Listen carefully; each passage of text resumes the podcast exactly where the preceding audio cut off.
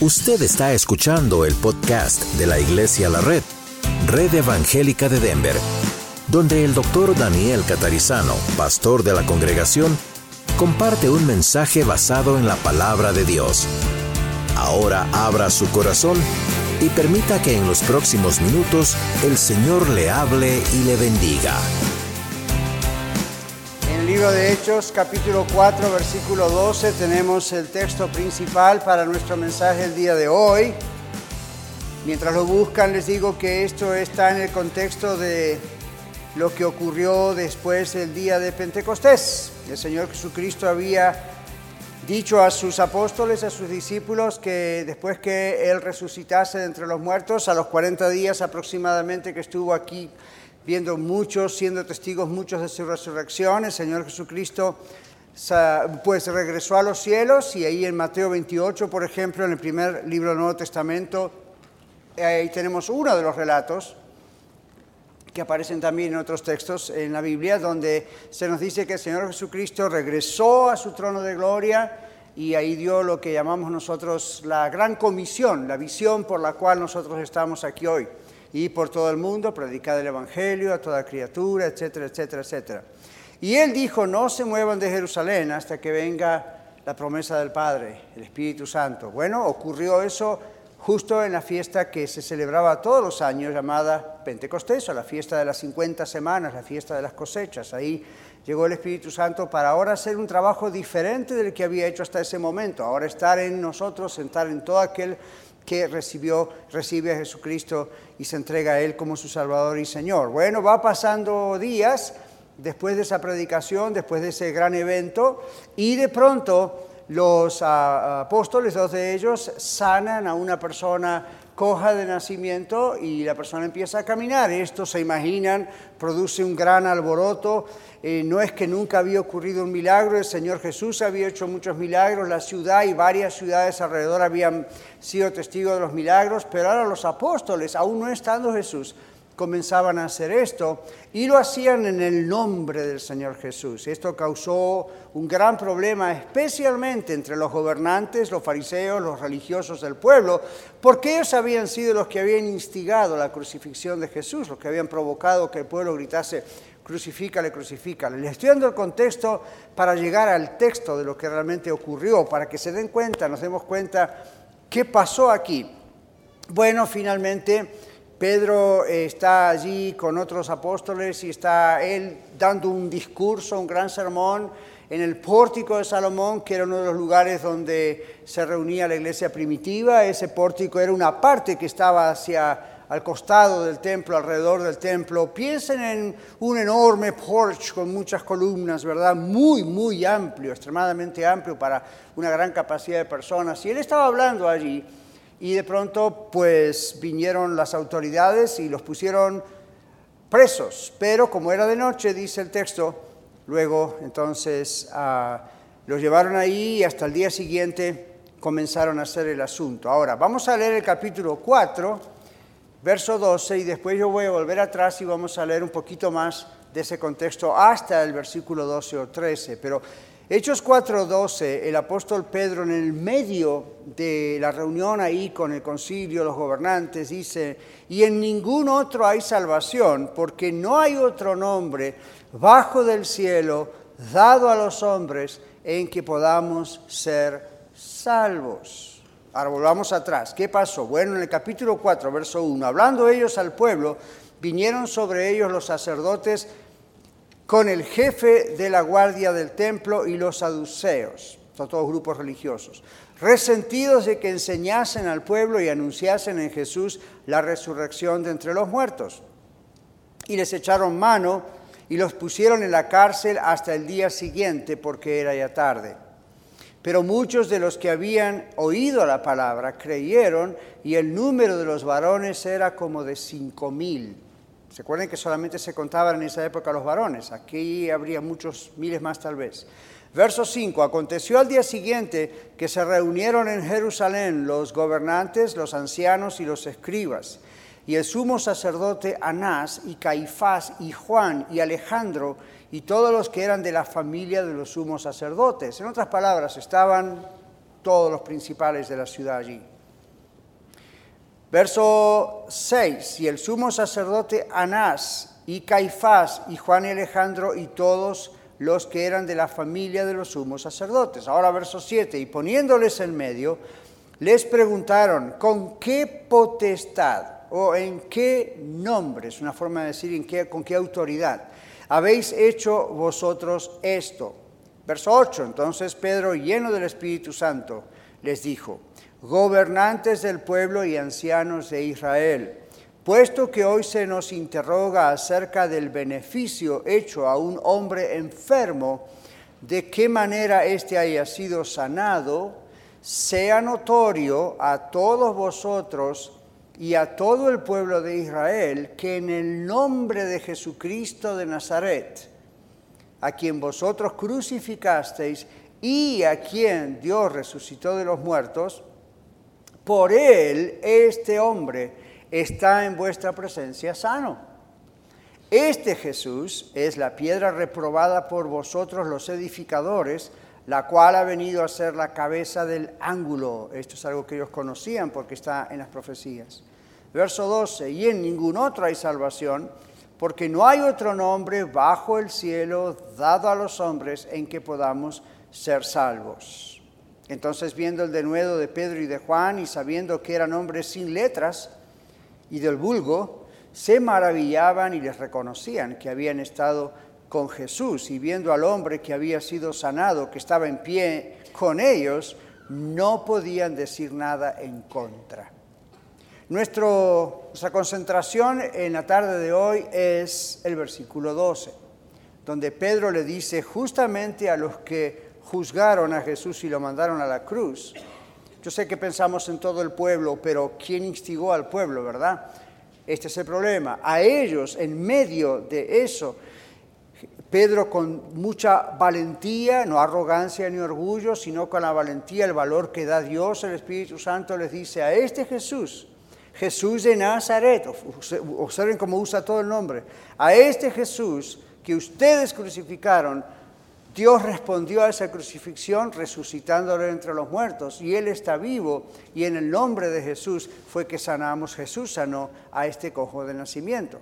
Ahora, comprendamos, hermanos y, amigos, que esto está ocurriendo eh, en medio de una circunstancia muy peligrosa para Pedro, Juan y los apóstoles, porque estaban ahí con los meros meros. Es como si el día de hoy nos llamasen a Washington, D.C., y el presidente nos hiciese llamar y nos pusiese en el Departamento de Justicia con todos los más grandes de la nación y a todo nivel, político, religioso, y tuviésemos que dar cuentas de un milagro que Dios hizo a través nuestro. Entonces era una situación muy complicada, no, esto no ocurrió ahí nomás en la calle pasando de casualidad, esto fue algo complicado. Y es importantísimo notar el valor que Dios dio al apóstol Pedro, especialmente para decir, ustedes crucificaron a Jesús, pero la respuesta de Dios fue resucitar a Jesús y la prueba de que Él está vivo es que en el nombre de Jesús los enfermos son sanados. Esa es una de las muchas pruebas. Ahora, nosotros vivimos en un mundo pluralista e intolerante, que busca inventar diversos caminos para llegar a la felicidad, no sabiendo que en realidad con esos caminos que inventa está reemplazando el propósito por el cual la humanidad fue creada, como dijimos el domingo, mostrar la gloria de Dios y de ese modo ser realmente felices. Y como una manifestación de ese reemplazo que la humanidad ha hecho, usted, yo y todos los seres humanos, el mundo cree que puede valerse por sí mismo y si aún cree en Dios, piensa que hay varios caminos que conducen a Dios. Escuchamos esto en actores, en actrices, en políticos, en comentaristas de radio y televisión. ¿Por qué los cristianos o por qué la Biblia dicen que hay un solo camino y es Jesús? Eso es tener la mente muy cerrada. Han escuchado eso, ¿verdad? Hay otros caminos, hay otras formas. El mundo tiende a querer ser pluralista y supuestamente inclusivo. Y entonces dicen, bueno, aún los que creen en Dios piensan, tiene que haber varios caminos que conduzcan a Dios. El mundo cree ser tolerante con todos, y por eso dice, vamos a tolerar a todos, porque bueno, todos pueden tener la verdad. Pero en realidad su tolerancia le lleva a ser intolerante con Cristo. y con todos nosotros. La intolerancia del mundo, la supuesta tolerancia, le hace, llevar, le hace ser intolerante con todos cuando en realidad entonces ah, están equivocados. Aquel que declaró ser el único camino, la única verdad y la vida, Jesucristo, el único para llegar a Dios, bueno, el mundo es intolerante con él, por lo tanto, va a ser intolerante con usted conmigo. Eso es, eso es inevitable. Ahora, no puede haber más de una verdad. Jesucristo dijo, yo soy el camino, la verdad y la vida. No puede haber más de una verdad. Y téngame paciencia porque me voy a poner un poco filosófico, ¿ok? Pero usted es capaz de seguirlo. No puede haber más de una verdad, nunca. En nada hay más de una verdad o de lo contrario la verdad no existe. El mundo predica que la verdad es lo que usted quiera que sea verdad. ¿Ha escuchado eso, verdad? Pero eso es tan ridículo que no puede ser verdad, porque si cada uno crea su propia verdad, ya no hay verdad, sino opiniones. Todo en el mundo se mueve en base a verdades absolutas. Y estas verdades giran en torno a una verdad principal. Por ejemplo, nadie puede negar que somos imperfectos. Esto es una verdad absoluta porque no existe un solo ser humano perfecto. Por lo tanto, todos podemos estar de acuerdo en que si ser imperfectos es una verdad absoluta y universal, entonces ser imperfecto nos lleva a tomar decisiones imperfectas y a cometer actos imperfectos. Están acá conmigo todavía, ¿verdad? Los actos imperfectos tienen consecuencias negativas y eso determina un juicio inevitable sobre ellos y sus consecuencias. Si la justicia es justa, porque es parte de la verdad, el juicio es inevitable. Dios llama a eso pecado, a lo imperfecto. Y como todos somos imperfectos, todos somos pecadores delante de Dios. Si Dios es justo, no tiene más remedio que hacer juicios sobre seres pecadores, o no sería justo y por lo tanto no sería Dios. Claro, ¿verdad? Aquí tenemos el mayor problema de todos. ¿Cuál es el problema? Dios existe y por naturaleza es justo. Pero Dios ama su creación y no desea destruir su creación con el juicio, pero no tiene otra opción, o de lo contrario no sería justo. Hmm. ¿Cómo resolvió Dios el hacer justicia, porque es justo y es verdadero, y al mismo tiempo hacer juicio sobre seres pecadores? Si no lo hace, no sería Dios. Entonces, ¿cómo resolvió esto de hacer justicia y al mismo tiempo salvar al mundo que ama? Y hacer un juicio justo, viniendo Él mismo a pagar por el hombre y por la mujer. Para hacer justicia y al mismo tiempo salvar al pecador del juicio. Pero usted y yo somos los que tomamos la decisión de si aceptamos ese regalo, esa salvación de Dios, o si preferimos aceptar nuestra propia justicia humana, imperfecta, y todas sus consecuencias, siendo la mayor de las consecuencias de sufrir la ira, el juicio de Dios, en un castigo eterno y sin posibilidades de volverse atrás. Y aunque esto sea doloroso, penoso y terminal, todos ustedes y yo podemos estar de acuerdo en que ese castigo es justo y por lo tanto es verdad. Pero la Biblia dice que solo Cristo salva. Entonces debemos preguntar, ¿por qué la Biblia dice que solo Cristo salva? Aquí va mi primer punto. Solo Cristo salva porque solo él tiene poder para salvar. La Biblia dice en Hechos 4:12 que acabamos de leer juntos, tampoco hay salvación en ningún otro o en ningún otro hay salvación porque no hay otro nombre bajo del cielo dado a los hombres en que podamos ser salvos. ¿Qué significa no hay otro nombre? o ningún otro poder o autoridad en absoluto, es lo que el lenguaje original está diciendo. Bueno, quiero que sepan que esto era en parte una manera natural de hablar del pueblo judío, y surgió del hecho de que en la humanidad, usted y yo, todos los seres humanos ahora o hace dos mil o tres mil años atrás, cuando sea, todos los seres humanos, cuando estamos en peligro, ¿qué es lo que automáticamente hacemos? Cuando estamos en peligro, automáticamente buscamos, llamamos a aquellos a cuyas manos sabemos en quienes podemos encontrar ayuda. Siempre buscamos a alguien más fuerte que nosotros. Siempre buscamos a alguien que seguro nos va a sacar del problema, nos va a salvar. Bueno, cuando Pedro dice, porque no hay otro nombre, los hebreos, los judíos que estaban escuchando, lo estaban captando la idea de lo que Pedro estaba usando en su propio lenguaje para decir, no hay otra posibilidad, no hay otra persona, no hay nadie más que pueda sacarnos del problema original, la ira de Dios sobre el pecado. Eso es justo. Y también es justo el amor de Dios de salvarnos y al mismo tiempo cumplir su justicia. Eso es muy interesante. Luego dice, no hay otro nombre bajo del cielo o bajo el cielo. ¿Qué significa esto? En ningún lugar hay otro nombre. Esto nos muestra la amplitud del reino de Dios. Trasciende las barreras de razas, colores de piel, trasciende las barreras de nacionalidad, de idioma. En ningún otro hay salvación bajo del cielo. Inclusive en el mismo cielo no hay otro nombre que puede haber, enviado a haber sido enviado a la tierra para salvar, sino Jesucristo. Por supuesto, Dios el Padre, Dios el Espíritu Santo estaban ahí metidos, pero no hay otro nombre, es decir, no hay, no hay un ángel, no hay un arcángel, no hay alguna serafino, un, una categoría maravillosa de un ser celestial que Dios haya creado y esté en los cielos. Tampoco esa persona puede salvar a usted y a mí, a la humanidad.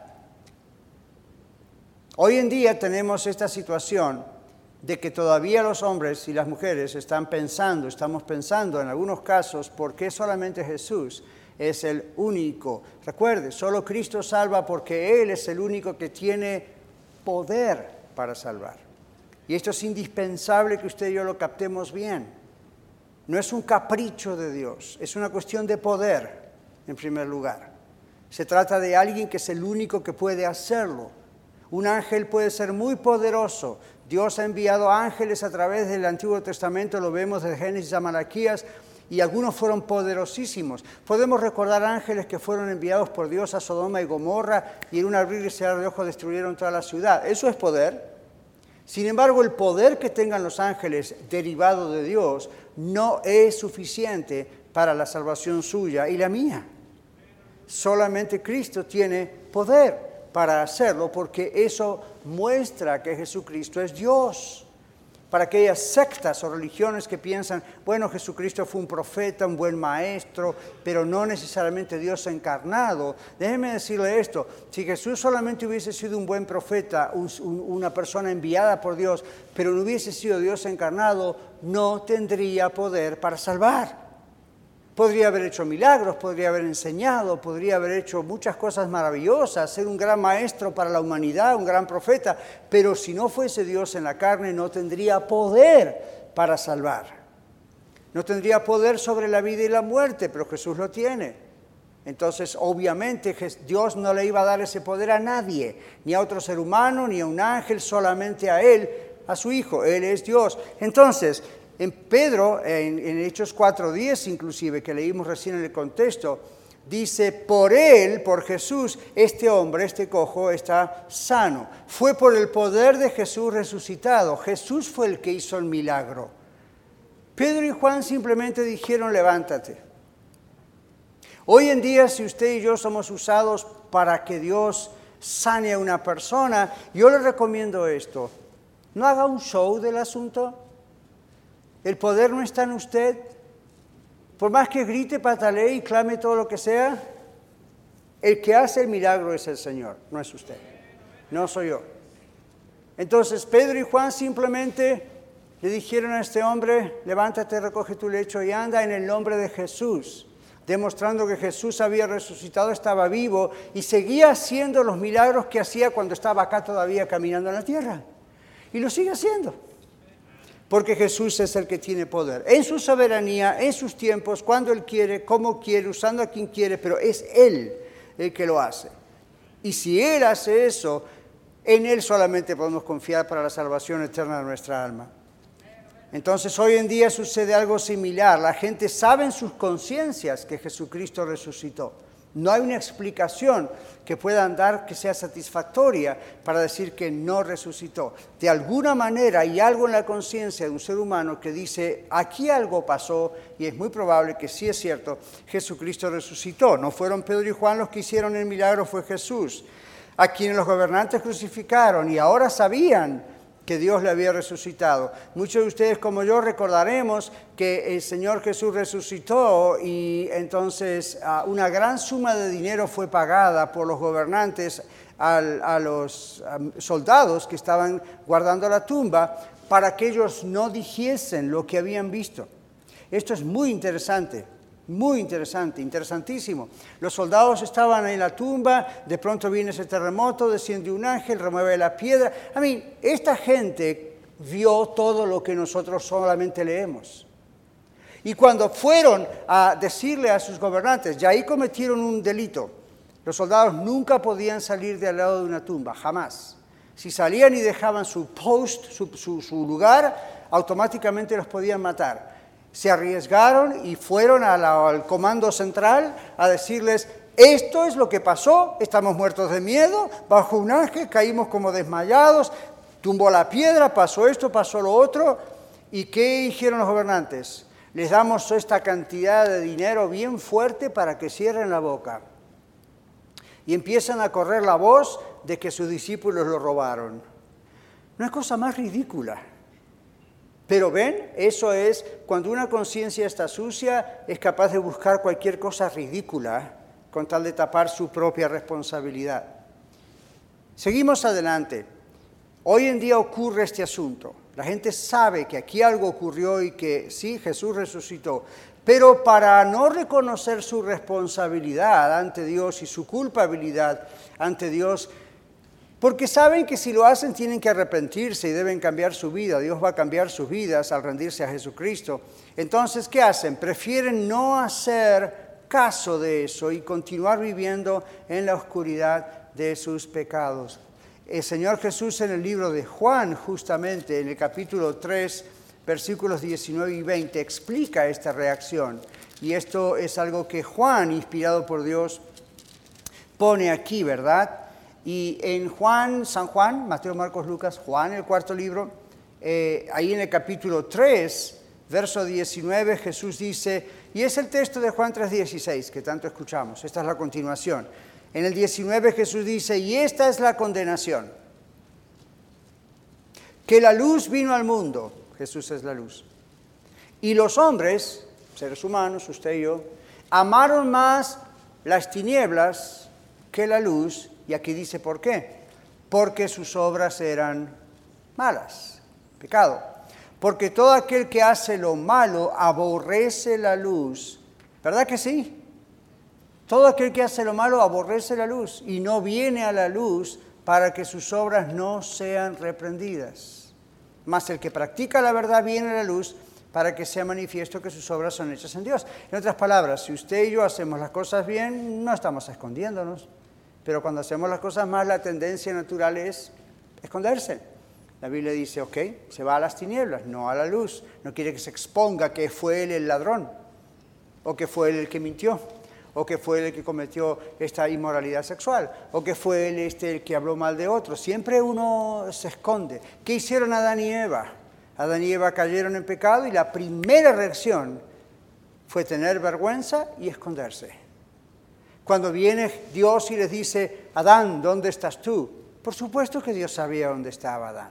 No tenía un problema visual o hmm, dónde estará. No, Dios creó todo, Dios es todopoderoso. Es una pregunta al corazón. ¿Dónde estás? ¿Qué hiciste? Y luego directamente le dice, tomaste el fruto que te dije que no tomaras. Ven, se repite vez tras vez tras vez en la Biblia el concepto de que cuando hacemos lo que no está bien delante de Dios, escondemos, nos escondemos. Hoy en día hacemos lo mismo. Tal vez no escondemos nuestra presencia, pero escondemos nuestra culpabilidad. ¿Cómo lo hacemos? Bueno, en parte lo mismo que hizo Adán, la mujer que me diste. Siempre le echamos la culpa a alguien. Fue el pastor, fueron los sugieres, fueron los líderes, fue el presidente, fue el gobernador, fue este, fue el otro. Es duro decir, fui yo. Esta gente que estaba los meros meros frente a Pedro y Juan, tendrían que haber dicho, señores discípulos, apóstoles, señor Pedro, señor Juan, ustedes tenían razón, nosotros cometimos el crimen de poner a Cristo en la cruz, pero estamos seguros que Jesús, que Dios lo resucitó de los muertos, tenemos las pruebas, aunque pagamos para mentir, tenemos las pruebas, ¿qué debemos hacer ahora para ser salvos? Y usted dice, ¿usted cree que podrían haber hecho eso? Pues sí, porque el día de Pentecostés Pedro predica y todavía no termina de predicar cuando alguien le interrumpe y le dice, ¿qué haremos? Y Pedro dice, arrepiéntanse, conviértanse a Cristo, bautícense y Dios va a perdonar sus pecados. Estos podrían haber hecho lo mismo. En vez de hacer eso, cada vez se hundieron más. ¿Por qué? porque Cristo tiene poder para salvar y el poder de Dios estaba trabajando ahí en esas conciencias y esas conciencias o se abrían o se cerraban. Lamentablemente se cerraron. Espero que la suya se abra. Si todavía no conoce a Cristo. Jesucristo dijo, yo soy el camino, la verdad y la vida. Nadie viene al Padre sino por mí. Juan 14, 6. Entonces, inevitablemente Dios dice que hay un solo camino a Dios. Ahora, el Evangelio, el mensaje de las buenas noticias de que Jesucristo vino a morir por usted por mí, se llama el Evangelio, las buenas nuevas noticias, es exclusivo, ¿se dio cuenta? Y no debemos pedir disculpas por eso, porque Dios lo hizo exclusivo. A mí usted no le puede decir a un amigo, un pariente, ya, I know, es muy exclusivo, but I'm sorry, you know, Dios lo creó así. I'm sorry nada, Dios lo creó así porque Dios hace las cosas así exclusivamente. No pida disculpas por algo que Dios hace por amor y es algo especial y exclusivo. Nuestro segundo punto, aparte de decir solo Cristo salva porque Él tiene poder para salvar, este punto es solo Cristo salva porque Él es el plan soberano de Dios. No solo es quien es y tiene poder, es Dios. Él es el que es el plan soberano de Dios. ¿Estamos bien? ¿Vamos siguiendo? All. Dios es soberano y una característica de la soberanía de Dios es el orden. Dios es un Dios de orden, dice la Biblia. Dios piensa las cosas antes de hacerlas. Dios diagrama, Dios no hace espontáneamente cosas como usted y yo. Dios es un Dios de orden, lo cual muestra que su soberanía y poder, todo está en orden. Entonces, Dios es un Dios soberano. Es una característica de su soberanía ser un Dios de orden. La Biblia lo dice así. Además, el orden de Dios muestra que Dios es exclusivo en todo lo que hace. Nadie puede hacer lo que hace Dios. Y nadie puede decirle a Dios cómo hacer las cosas. ¿Verdad? Nadie le puede decir a Dios cómo hacer las cosas. Cuando el viejo Job estaba muy preocupado por todo lo que le estaba pasando, una de las preguntas que Dios le hace a Job en el final del libro de Job es justamente eso, ¿le dirás tú al que creó las pléyades y esto? Dios, es por eso que yo le digo a usted como pastor, hermano, hermana, cuando usted ora en casa, aquí, en el carro, en el trabajo, no le diga a Dios lo que tiene que hacer. No le dé órdenes, no le dé consejos. No le diga a Dios, hazlo así o asá. Esa no es la forma de orar. Dios es soberano. Podemos expresar nuestros deseos, debemos expresarlos, pero Dios decide cuándo, cómo y qué, con quién, todo, todo. Entonces aquí la razón por la que Cristo salva es que Jesús es el plan soberano de Dios, ese es el orden de Dios.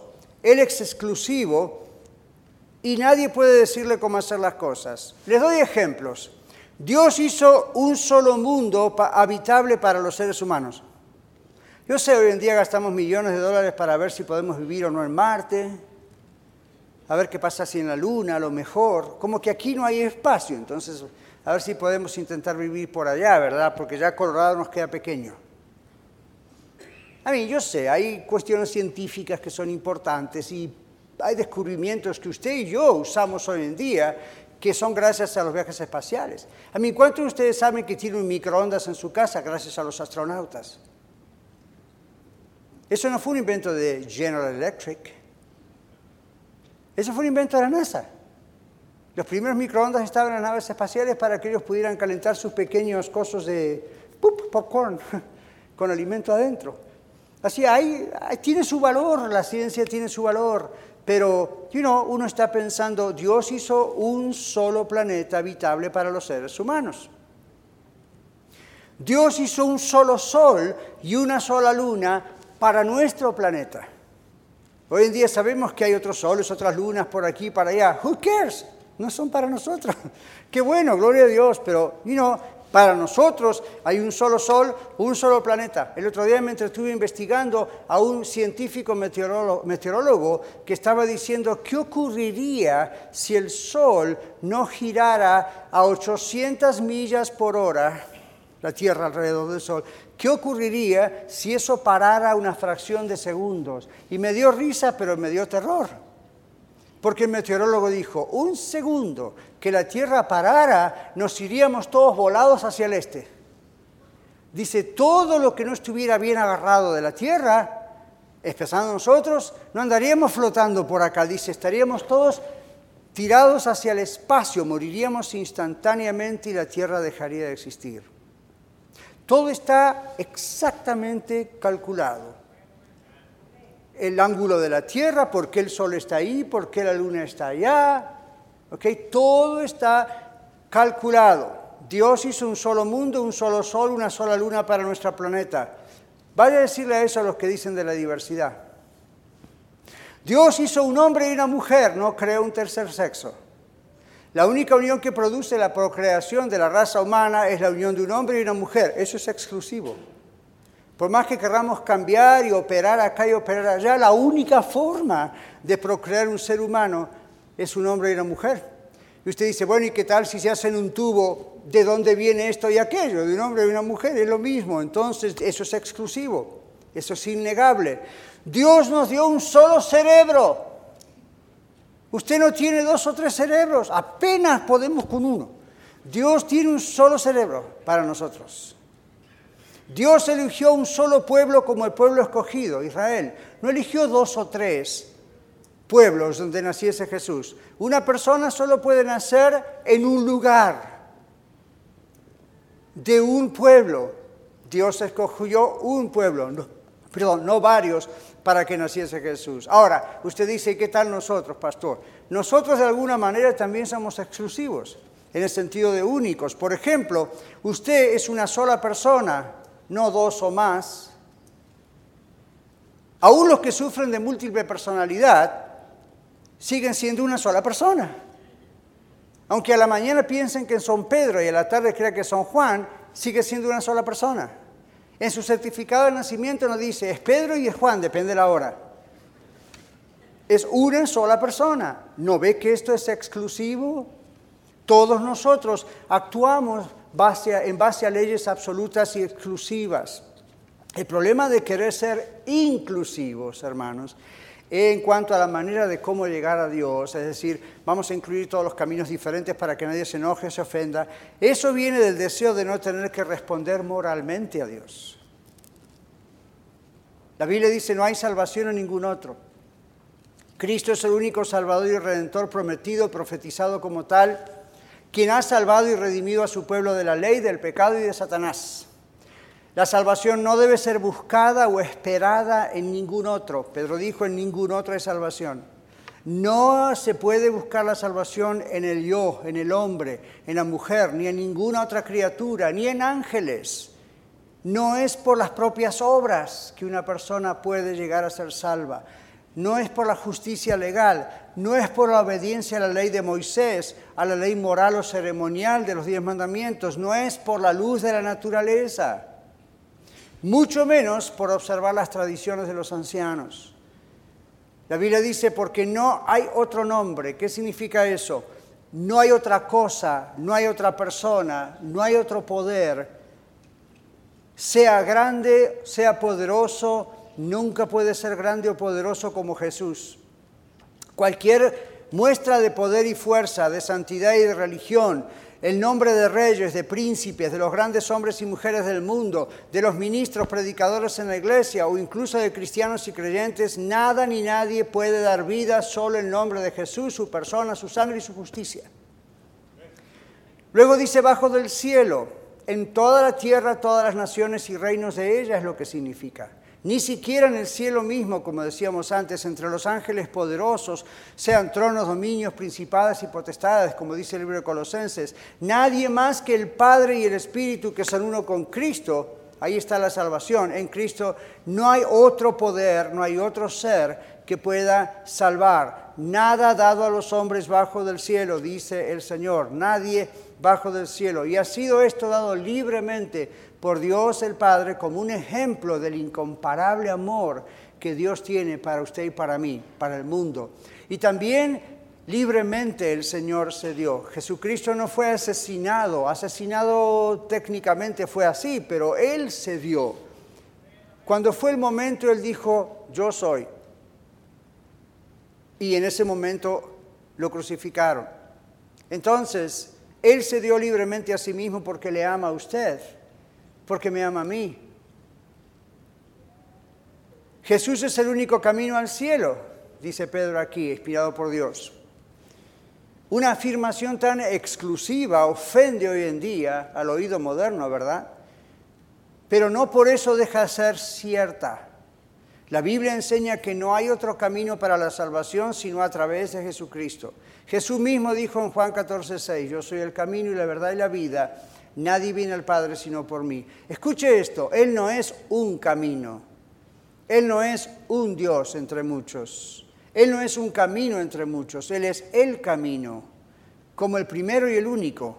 Nadie, a pesar de su reputación, de sus logros, de su conocimiento especial o santidad personal, nadie puede venir a Dios el Padre excepto a través de lo que el Padre ordenó, Jesús.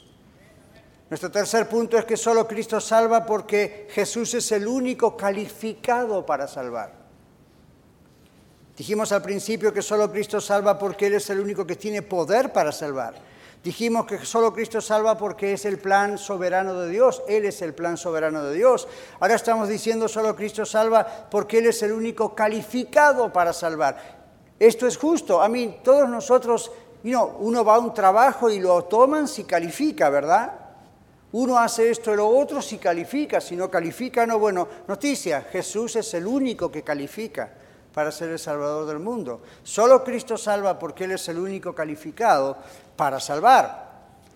Jesús fue elegido por Dios para ser el Salvador. Primera Pedro 2.4 dice esto, Él es la piedra viva. Jesús es el único que ha bajado del cielo y ha regresado al cielo. Juan 3.13. Jesús es la única persona que ha vivido una vida humana perfecta, Hebreos 4:15. Jesús es el único sacrificio por el pecado, 1 Juan 2:2, Hebreos 10:26. Jesús es el único que cumplió la ley y los profetas, Mateo 5:17. Jesús es el único hombre que ha vencido a la muerte para siempre, Hebreos 2, 14 y 15. Jesús es el único mediador entre Dios y los hombres, 1 Timoteo 2.5. Jesús es el único hombre a quien Dios ha exaltado hasta lo sumo, Filipenses 2.9. Jesús habló de sí mismo como el único camino al cielo, Juan 14.6. Jesús se presentó como el objeto de la fe en Mateo 7, 21 al 27. Jesús dijo que sus palabras son vida, Juan 6, 63. Jesús dijo que aquellos que creen en Él tendrán vida eterna, Juan 3, 14 y 15. Él es la puerta de las ovejas, dice Juan 17. Él es el pan de vida, dijo él en Juan 6:35. Jesús dijo que Él es la resurrección y la vida, Juan 11:25. Nadie más puede reclamar todo lo que acabo de decir. No hay ningún ser humano, ningún líder de ninguna religión que pueda decir, este soy yo. Yo sé, fueron muchos textos. Bueno, escúchenlo en el podcast y póngale pausa. Pero ahí está. No hay ningún líder religioso que pueda decir, oh, lo mismo que es o que hizo Jesús, yo, no hay ninguno, solamente Él califica para esto. La predicación de los apóstoles se centró en la muerte y en la resurrección del Señor Jesús. Pedro aquí hablando frente al Sanedrín dijo, en ningún otro hay salvación. Se estaba arriesgando la vida. En ningún otro hay salvación, porque no hay otro nombre bajo el cielo dado a los hombres en que podamos ser salvos. Mí, ¿qué hace usted si tiene la experiencia de salvación? La testifica. ¿Por qué? Porque la cree, le ocurrió, es verdad. En otro texto ellos dicen, no podemos dejar de decir lo que hemos visto y oído. A nosotros no nos van a dar la mordida como les dieron a los centuriones y a los soldados. Esto es lo que realmente pasó y aunque nos quiten la vida, esto es lo que realmente pasó. Solo Cristo salva. El apóstol Pablo, hablando a la sinagoga en Antioquía, señaló a Jesús como el Salvador. En Hechos 13, 38 y 39, Pablo dice, sepan esto, varones hermanos, que por medio de Jesús se nos anuncia perdón de pecados y que de todo aquello de porque la ley de Moisés no pudieron ustedes ser justificados, en Jesús es justificado todo aquel que cree. En otras palabras, cuando usted deposita su confianza en el Señor Jesús, delante de Dios el Padre es como si usted y yo hubiésemos cumplido toda la ley, porque Jesús la cumplió. Y nosotros hemos puesto nuestra confianza en Él. El apóstol Juan dice, escribiendo a la iglesia en general, especifica el nombre de Cristo como la base de nuestro perdón. En 1 Juan 2.12 dice, os escribo a vosotros, hijitos, porque vuestros pecados os han sido perdonados por el nombre de Jesús. Nadie más que Jesús puede perdonar pecados. La vida eterna en el cielo solo es posible a través de Cristo. En Juan 17.3 Jesús ora, y esta es la vida eterna, que te conozcan a ti, el único Dios verdadero, y a Jesucristo. A mí, dijo Jesús, a quien has enviado. Para recibir el regalo gratuito de la salvación de Dios, debemos confiar en Jesús y solamente en Jesús. Y muchos aquí lo hemos hecho ya hace bastante tiempo. Debemos confiar en la muerte de Jesús en la cruz como nuestro propio pago por el pecado y en la resurrección de Jesús, que es lo que nos justifica delante de Dios. En Romanos 3:22 la Biblia dice la justicia de Dios por medio de la fe en Jesucristo para todos los que creen en Él. ¿Qué es creer en Jesús? No solamente creer que vino, a la tierra y existió y murió, resucitó, sino creer en lo que Él hizo y poner nuestra confianza para nuestra salvación completamente en Él. Debemos confiar en la muerte de Jesús y en su resurrección. Fue suficiente, fue completo, como cantábamos hace un ratito. Todo lo que hizo Jesús es completo. No trate de agregarle, no trate de quitarle, porque fue completo. Jesús le preguntó a los doce cuando la gente ya no quería seguirle a Jesús. Jesús dice, ¿quieren acaso irse ustedes también? Juan 6:67. Y Pedro responde algo que se hizo universal. Señor, ¿a quién iremos? Tú tienes palabras de vida eterna y nosotros hemos creído y conocemos que tú eres el Cristo, el Hijo del Dios viviente. Último punto, solo Cristo salva porque no hay otro como Él. Cada vez más se menciona a Jesucristo hoy en día como uno de los muchos líderes religiosos, pero la Biblia enseña que Jesús es el único de muchas maneras, no solo por su poder como hemos descrito y otras cosas que mencionamos, pero preguntémonos, para ir finalizando, ¿qué hace Jesús o qué hace a Jesús diferente a otros líderes religiosos? ya mencionamos algunas cosas, pero ¿está listo para otras? Jesús es el único fundador de una religión mundial y él todavía vive. Todos los demás líderes religiosos están muertos o algún día van a estar muertos. Pero Jesús murió y resucitó entre los muertos, 1 Corintios 15. Ningún otro líder religioso puede hacer esta afirmación. Un tal fulano coreano que dijo que era Jesús ya se murió. Hasta ahorita no tenemos noticias de él, excepto que está en una tumba. Claro, dejó a su esposa como la que sigue la iglesia y ustedes han escuchado en algunos lugares lo de la Madre de Dios. No en el sentido católico del término, en el sentido de esta secta que está hablando de ella es la gobernadora, ella es, y ustedes ya me han dicho, ¿verdad? Fui a Walmart, fui aquí, fui allá, y algunos me dijeron que eran hermanitos, pero terminaron hablando de... Bueno, el esposo de, él está, de ella está muerto, y a ella quizá le falte poco. En algún momento va a morir. Jesús es el único fundador de una religión mundial y él como fundador aún vive. Jesús es totalmente divino y completamente humano. Ningún otro líder religioso puede hacer y dar evidencia de una afirmación así. Jesús estaba al principio con Dios, dice Juan 1.1. Él es eterno y perfecto. Sin embargo, Jesús también nació de una mujer, vivió una vida humana, incluyó su crecimiento natural, Lucas 2.52. Jesús tuvo emociones e inclusive experimentó la muerte como todo ser humano. y luego, por supuesto, resucitó. Jesús es totalmente divino y completamente humano. Ningún líder de la antigüedad o del presente ni en el futuro puede decir algo así. Jesús es único en el cumplimiento de numerosas profecías bíblicas específicas. Por ejemplo, algunos eruditos, estas personas que estudian mucho, cuentan más de 300 profecías específicas del Antiguo Testamento cumplidas en Jesús y solo en Jesús. Y ellos dicen, las probabilidades matemáticas de tal logro son tan difíciles que se consideran matemáticamente imposibles. En otras palabras, estos cumplimientos son sobrenaturales, algo que solamente era posible para Jesús. Jesús se diferencia de otros religiosos en sus milagros. Al menos 35 milagros o más de Jesús están registrados en el Nuevo Testamento. Sin embargo, Juan escribió, ahora también hay muchas otras cosas que hizo Jesús y si se escribiera cada una de ellas, supongo que en el mundo no acabarían los libros que se podrían escribir. Juan 21, 25. Es una hipérbole, pero es una idea de decir, hay mucho más que no se escribió, aparte de lo que tenemos en las Sagradas Escrituras. Ningún otro ser humano ha podido hacer milagros de la naturaleza de Jesús, ¿verdad? y en presencia de numerosos testigos oculares que lo escribieron y son milagros verificables, incluida la resurrección de personas muertas. Se dice el nombre, el lugar, el nombre de la persona, de su madre y todo, y eso está todo registrado. No solo los discípulos, los apóstoles, sino innumerable cantidad de personas vio la multiplicación de los panes y los peces. Los discípulos vieron a Jesús caminar sobre las aguas, parar la tormenta instantáneamente, ver un poder increíble sobre la naturaleza. Ningún líder religioso de ninguna religión puede reclamar tener ese tipo de poderes. Jesús es diferente de otros líderes religiosos en su poder sobre la naturaleza. Jesús es diferente de otros líderes religiosos en sus enseñanzas. Escuche esto. Jesús habló con una autoridad que asombró a su audiencia. Sus enseñanzas incluían parábolas, profecías, profecías y las bienaventuranzas, etc. Y él podía hablar con los líderes religiosos de su época a esa altura y al mismo tiempo podía conectarse con gente común como usted y yo. Jesús es único en el impacto mundial que tuvo. ¿Se dieron cuenta? ¿Usted sabía que a este momento hay más de dos mil millones de personas, dos billones, que afirman seguir las enseñanzas del cristianismo?